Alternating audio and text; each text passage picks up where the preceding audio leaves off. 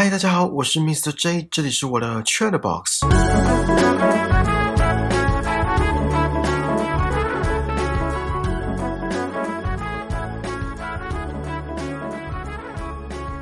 不知道你们有没有接过诈骗电话，或者是在路上被消遣同情心，还蛮常在网络上看到新的诈骗手法，真的是层出不穷。有的会借由长辈对于三 C 产品的不熟悉而下手，也有会对学生因为还没出社会骗他们去进行一些交易。我就是其中一个受害者，呃，应该说我差点成为受害者。这等一下会跟大家分享我当时是多么的愚蠢，呃，我是说多么的单纯。所以你们有接过诈骗电话吗？如果接到诈骗电话，你们都会怎么反应？我之前看到一部影片，他知道对方是诈骗的，所以就跟对方说他户头只剩下几千块，实际数字是多少我也忘了。结果反而被对方骂穷，然后还被骂脏话。这也是令人蛮傻眼的。今天这个主题算是我新的系列，就是会分享我在生活中遇到的一些事情。然后今天会分享四件事情，有三件事是我亲身经历，然后有一件事是我身边的长辈成为受害者的例子。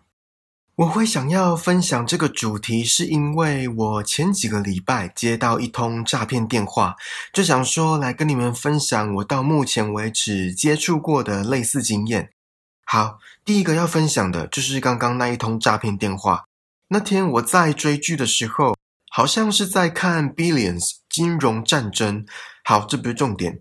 虽然我平常追剧不喜欢被打扰，再加上又是不认识的号码。反正就是我接起了这通电话，对方是一位女生，呃，应该有点年纪了，听起来是一位中年妇女。她一开头就问：“请问是某某某先生吗？”我说：“是，请问你哪里找？”对方回说：“先生你好，请问你之前几月几号的时候有在某某网络商店购买衣服是吗？”我当时心想又是诈骗，我给他肯定的答案之后，他继续说。我是某某网络商店这边的业务部，因为作业上的疏失，所以我们误把你升级成为高级会员。可是要成为高级会员，必须消费超过两万块以上才可以入会，所以在这边要请你做一些配合。讲完这串之后，我简短又不失礼貌的回：好。他继续说：如果你要取消这个高级会员的资格的话。必须请你到 ATM 做一些行政上的处理。如果不取消的话，要麻烦你做转账的动作。请问你要以哪间银行来执行呢？我们受理的银行有星光银行、台新银行，然后后面还有很多银行我都忘了。反正就是选择很多，任君挑选。我当时因为追剧追到一半被打断，有点不爽。可是看在这位中年妇女口气很好的份上，我语带温和的说。可是我都没有账户诶，对方好像有点吓到。他说：“连邮局都没有吗？”我说：“对，连邮局都没有。”我一开始还以为对方会发飙，直接挂我电话之类的。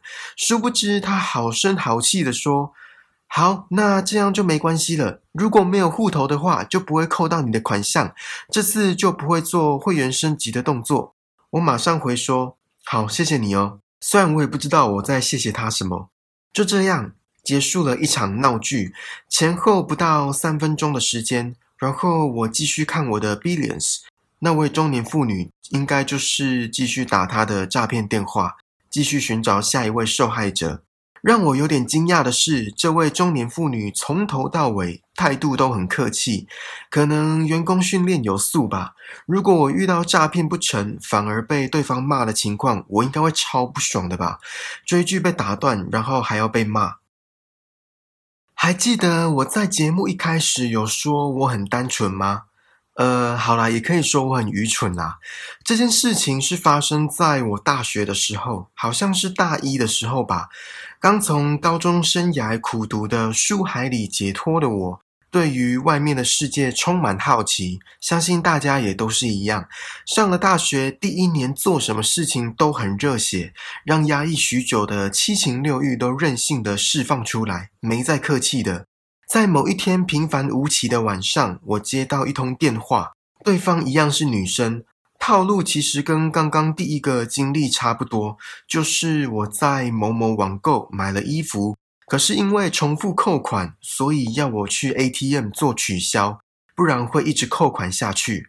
都已经快身无分文的我，听到这里就开始慌了。可是为什么说我单纯呢？因为我还真的傻傻的边跟对方讲电话，边走去 ATM。当快到 ATM 的时候，可能神明保佑点醒了我这个蠢材。我跟对方说：“我等一下打给你。”然后就挂断，马上打给我朋友，问他有没有遇到这种事。我朋友说不要理他，我便索性回头往宿舍迈进，步伐一步比一步还要坚定，顺便在路上买一杯手摇饮压压惊。那个诈骗的女生再打过来，我也视若无睹。如果没有神明保佑，点醒了我当时那个单纯的小脑袋，我应该会被家里骂死吧。我记得当时户头还有几万块，可是那是要拿来缴书钱跟生活开销的。现在想想也是好气又好笑。还没社会化的我，就像被操纵的傀儡一样，成为别人眼中的待宰羔羊。我走向我的 ATM，也成为对方的 ATM。爱心笔不知道大家有没有遇过？没遇过也都听过吧？在好几年前蔚为流行，呃，可以说流行吗？我不知道现在还有没有。然后这个跟诈骗，嗯，不知道有没有关系？可能有关系，可是我觉得比较像是强迫推销。在我国中的时候，我同学就是其中一位受害者。那时候我们走在路上闲晃，就被两个男生拦住，硬塞了一支笔给我同学，说要一百块。当时的一百块对国中生来说是一笔不小的钱。就在半推半就之下，我同学把钱掏出来了，给对方之后，这件事情就告一段落。过了几分钟，我同学越想越不对劲，决定回去把笔给退了，并且把钱要回来。找到那两个男生后。对方想当然不答应，我同学一气之下跑到附近的警察局，最后在警察的劝说之下，顺利把钱要回来。对方好像都从国高中生下手，因为在我上大学或出社会之后，就没有遇到类似的情况了。可能看起来太老成，感觉骗不动。哎，可是现在还是有些人问我大学毕业了没？哎，好了，这不是重点。最后，我要跟大家分享我亲戚遇到的诈骗手法，这蛮常见的，相信大家也都有听过。那时候，对方是骗他们说绑架我亲戚的小孩，要汇十万块到某某账户。为了增加真实性，电话里还有个人假装是那位小孩，边哭边喊妈妈。在一阵惊慌之下，我亲戚还真的去汇给对方十万块，然后就结束这段对话。过了不久，小孩回到家说：“刚刚只是去买饮料。”我只能说，这杯饮料真是不便宜呀，哪来十万块的饮料？可是也刚好，他们当时家里气氛不和，所以出门也没报备。再加上长辈听到自己的小孩出事，难免会慌乱，在没有求证之下，就断然做出决定。在学生时期，也有听到老师来教室确认谁谁谁有没有在位子上，因为那位同学的父母接到诈骗电话，说已经绑架那位同学，所以父母打电话到学校确认自己小孩的行踪。这时候，那位同学就会被班上的人消遣。之前还有看到一个手法，是有一位老先生谎称不会使用 ATM，请你帮他操作，领出现金给他。如果这时候真的有好心人士帮忙，不仅现金会被对方拿走，自己也会因为盗领账户而被逮捕。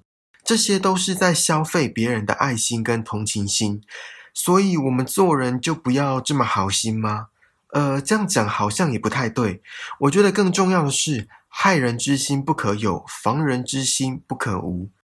好，以上这四个有关诈骗的案例，就是我个人还有我身边发生的经历。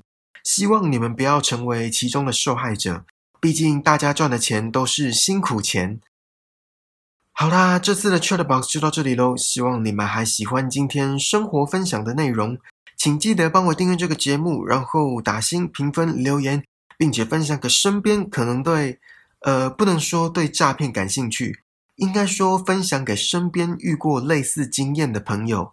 更重要的是，让我们一起把人生过得更精彩吧。我们下次见，拜拜。